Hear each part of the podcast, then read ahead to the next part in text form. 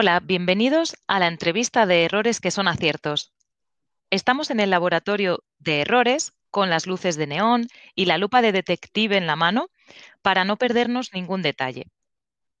Y sí, digo estamos porque hoy estamos las dos, Scarlett y yo, preparadas para extraer de nuestro pasado algunos de los secretos de los que ni siquiera nosotras mismas somos conscientes.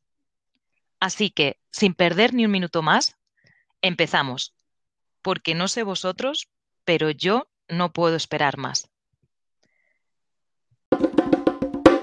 Hoy yo seré la presentadora y Scarlett, que está sentada enfrente de mí, un super sillón cómodo y suave, a modo de terapia de psicología, va a ser la entrevistada. Así que, en mi papel de entrevistadora, voy a formular solamente cinco preguntas muy concretas y todas relacionadas con errores, ya sean personales o profesionales. Si queréis podéis ir pensando en estas preguntas, ya que quién sabe si algún día sois alguno de vosotros los que estáis sentados en ese sofá enfrente de mí. Y la primera pregunta es, ¿qué es para ti el fracaso? Bueno, Sandra, en primer lugar, me gustaría daros a todos la bienvenida a este capítulo especial en que en el que, como ha dicho Sandra, yo voy a ser la entrevistada, pero que en el futuro esperamos contar con más cometedores y cometedoras de, errores valientes que quieran compartir con nosotros sus errores y aciertos y así nos ayuden a todos a crecer y a mejorar. Así que sin más preámbulos y sin más dilación, vamos a responder a, a tu pregunta, ¿qué es para mí el fracaso? ¡Wow! Empezamos fuerte, Sandra. Mira, pues déjame decirte que para mí el fracaso es dejar de intentarlo. No sé si a ti te pasa, pero yo odio la sensación de fracaso.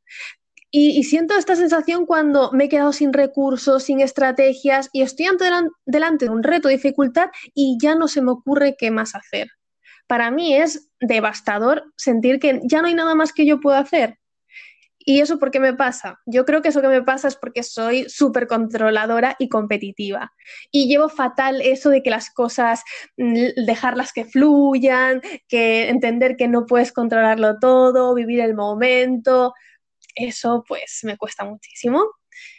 Por otro lado, también tengo que decir que cuando estoy bloqueada y tengo esta sensación de fracaso absoluto, en el momento en que se me ocurre algo, que leo algo, que me cuentan cualquier cosa que podría funcionar, mi madre, yo soy toda alegría, emoción y, pasión por todos los poros. Entonces, bueno, pues esa sería mi respuesta.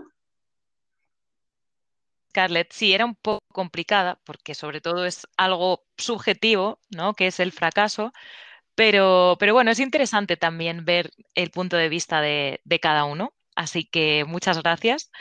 Y la segunda pregunta es, eh, ¿cuál dirías que es tu mayor fracaso o tu mayor error? Ahora ya que, que lo has definido y que ya sabemos lo que es para ti el fracaso. Vale, lo primero que me gustaría aclarar, ¿de acuerdo? Es que para mí esta pregunta es difícil y sí, sí, sí, sí, sí, sí, sí, sí, de responder.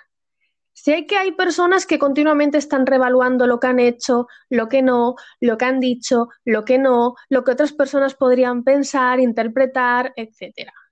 Y esto, pues la verdad es que genera muchísimo estrés y ansiedad porque, claro, estar todo el tiempo, con, mm, estar todo el tiempo, pues reevaluando absolutamente todo, pues es casi imposible pues, pensar y, tener en cuenta todas las posibles consecuencias y resultados de cada acción o decisión que tomamos. Por este motivo, ya desde muy joven tomé una decisión que yo creo que ha sido la, la mejor decisión que he tomado nunca, que es no arrepentirme de nada ya que, bueno, creo que las decisiones que he tomado y las acciones que tomé, pues es lo mejor que podría haber hecho en esas circunstancias. Y justo esas decisiones y esas experiencias y esas acciones, buenas, malas, regulares, son las que me han hecho tal y como soy. Entonces, a tu pregunta, eh, si, ¿qué, ¿cuál es mi mayor error? Bueno, pues no sé, ¿habría cosas que cambiaría? Sí, claro. Pero como no puedo cambiar el pasado, pues para mí tampoco tiene mucho sentido reevaluarlo constantemente, castigarte por ello, etc. Al contrario, pues me gusta centrarme en lo que sí puedo hacer. Y si soy consciente de que algo no lo he hecho bien, pues hacer todo lo posible por enmendarlo, ya que mi intención, pues nunca intento pues hacerlo todo lo mejor posible y lo mejor que puedo. Y si no ha sido suficiente, porque a veces no es suficiente, pues intentar enmendarlo lo antes posible. Muy bien. Bueno, has eh, respondido a algo que te iba a preguntar ahora también, que era que si te arrepentías de algo en concreto o si cambiarías algo, que decías que, evidentemente no podemos cambiar el pasado, pero ¿hay algo que, bueno, que sí que te hubiera gustado quizás hacer de una forma diferente? Bueno, sí, claro, hay muchísimas cosas. Mira, pero si tuviera que elegir una, una sola, creo que diría que me hubiera gustado disfrutar más de mi juventud, ya que yo me fui de casa muy joven, a los 18 años, recién cumplidos prácticamente. Vaya por delante también, que no me arrepiento en absoluto, pero sí que me tocó trabajar y estudiar al mismo tiempo, pues para poder mantenerme. Y yo tenía súper claro que quería realizar mis estudios universitarios, pero también sabía que necesitaba el dinero y no quise renunciar a nada. Y durante mucho tiempo, pues me dediqué a eso, a trabajar y estudiar exclusivamente. Tardé seis años en acabar una carrera de cuatro y como decía, pues mi vida era solo estudiar y trabajar. En esa época también perdí prácticamente todas mis amistades, la relación con mi familia, perdí muchas cosas porque en mi vida ya no me cabía nada más. Ya no tenía tiempo libre para nada y el poco que tenía, si no estaba estudiando, lo usaba para descansar porque es que estaba exhausta. Y no me arrepiento de trabajar y estudiar al mismo tiempo, pero sí que me hubiera gustado no tener que renunciar a mi vida. Soy plenamente consciente de que no soy nada excepcional y que hay mucha gente que ha trabajado, se ha sacado una carrera, que por encima a lo mejor tenía hijos y no han perdido su vida social y personal pero mira, dado los recursos que yo tenía en ese momento, pues no lo supe hacer mejor y, decidí renunciar a cosas que creía que después sería sencillo, recuperar y prioricé otras. Al final es una cuestión de prioridades.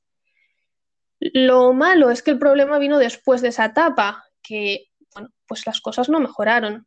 Después de toda esa vorágine, comencé a trabajar en lo que había estudiado y bueno, para resumirlo, debido a mis inseguridades, falta de vida personal, mi ambición, etcétera, pues me dediqué en cuerpo y, alma al trabajo. Mi vida comenzaba y acababa con el trabajo y no tenía nada más con que rellenar mi vida. Había renunciado a todo, lo había perdido todo. Y nada, continué la trayectoria que seguía desde hacía ya demasiado tiempo pues eso, descuidando mi salud, mi bienestar, mis relaciones y prácticamente todo lo que es importante en la vida. Bueno, al menos eh, lo bueno es que ahora lo ves como, como, algo ya totalmente pasado y que tienes claro lo que volverías a repetir y, lo que no, que eso Uy, sí, sí, mucho. Sí. sí, por eso podcast de errores que son aciertos siempre intentamos no solo decir lo que, eh, bueno, los errores que hemos cometido o los fracasos, sino llevarnos un poco esa lección, porque como vamos tan rápido, no nos da tiempo, lo que decías al principio, ¿no? De, ostras, es que yo no soy una persona para reflexionar, para poder pararme a, analizar lo que he hecho bien, lo que he hecho mal, etcétera. Entonces, para eso también dato quiero que nos sirva. Y, no sé si podrías decirnos, pues, eh, lo que aprendiste, ¿no? Sí, ¿qué, qué consejo podrías traer para tu yo del presente o para otras personas que, estuvieran a lo mejor en tu lugar?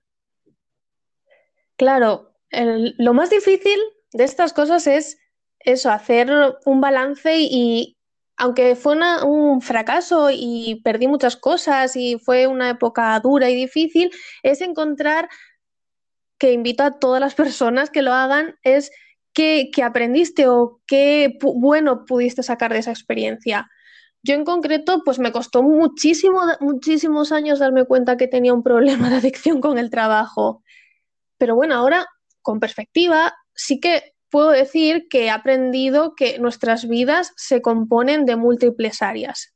la familiar, la personal, la social, la laboral, etc. Y todas son importantes. Y todas merecen nuestra atención, porque ninguna es más importante que otra. Y el equilibrio es difícil y sí, sí, sí, sí, sí, sí, sí, sí, sí, de encontrar. Y ojalá fuera tan fácil como decir, pues mira, yo voy a dedicar cada día cuatro horas al trabajo, cuatro horas a la familia, cuatro horas para mí misma, cuatro horas para mis amigos y ocho horas pues para dormir, oye. Es que al final el equilibrio será diferente para cada uno de nosotros. Y muchas veces pues tendremos que dedicar más tiempo a unas actividades que a otras. Por ejemplo, pues si tienes hijos no les puedes decir, ah, lo siento cariño, lo siento, ya has tenido hoy tus cuatro horas que te corresponden, ahora me toca trabajar. Pues no, ojalá. Habrá veces que tendremos que hacer más horas de trabajo y no podemos hacer nada para evitarlo y otras en las que nuestra vida personal y familiar nos va a demandar pues más tiempo que el resto de áreas. El secreto para mí es no dejarse atraer por ninguna de estas áreas de manera exclusiva y permanente, sino encontrar el modo de si hoy dedico más tiempo al trabajo, mañana dedicar un poco más de tiempo al resto de áreas. Y es difícil, lo sé, yo sigo trabajándolo cada día para que no se me desmadre todo. Vamos en qué lo vas a conseguir. Scarlett, no te preocupes. Bueno, me quedo sin la última pregunta porque como me has contestado ya, eh, realmente no voy a, repetir porque, bueno, lo que queríamos saber era si tenías algún, bueno, aparte de qué era el fracaso para ti, cuál era tu mayor error o mayor fracaso, qué aprendiste de ese error o de ese fracaso si te arrepentiste o querías cambiar algo y por último, qué consejo nos darías, ¿no? Y, creo que ya todo eh, nos lo has dicho. Como conclusión yo he recogido pues que los extremos no son buenos, que hay que intentar encontrar el equilibrio. Eh, ese nos lo has dicho tú mm. y yo voy a, a decir de tu historia. Y es que si quieres conseguir algo, puedes realmente, por lo que, bueno, nos has contado de trabajar, de estudiar. Al final, mm, cada uno en distintas, distintos momentos de la vida hemos sabido que, que algo iba a ser difícil, pero hemos luchado y lo hemos conseguido.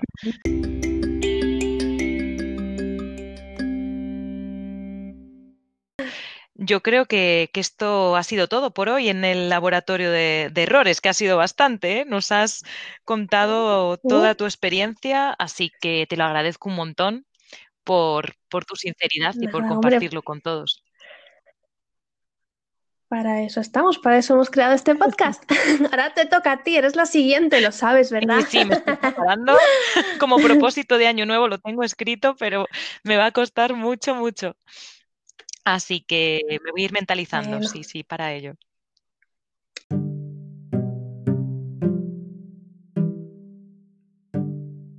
Y los que estáis ahí escuchándonos, ¿habéis ido pensando en las preguntas? ¿Tenéis ya las respuestas? ¿O habéis, os habéis ido corriendo para, para no enfrentaros a, a vuestros propios errores?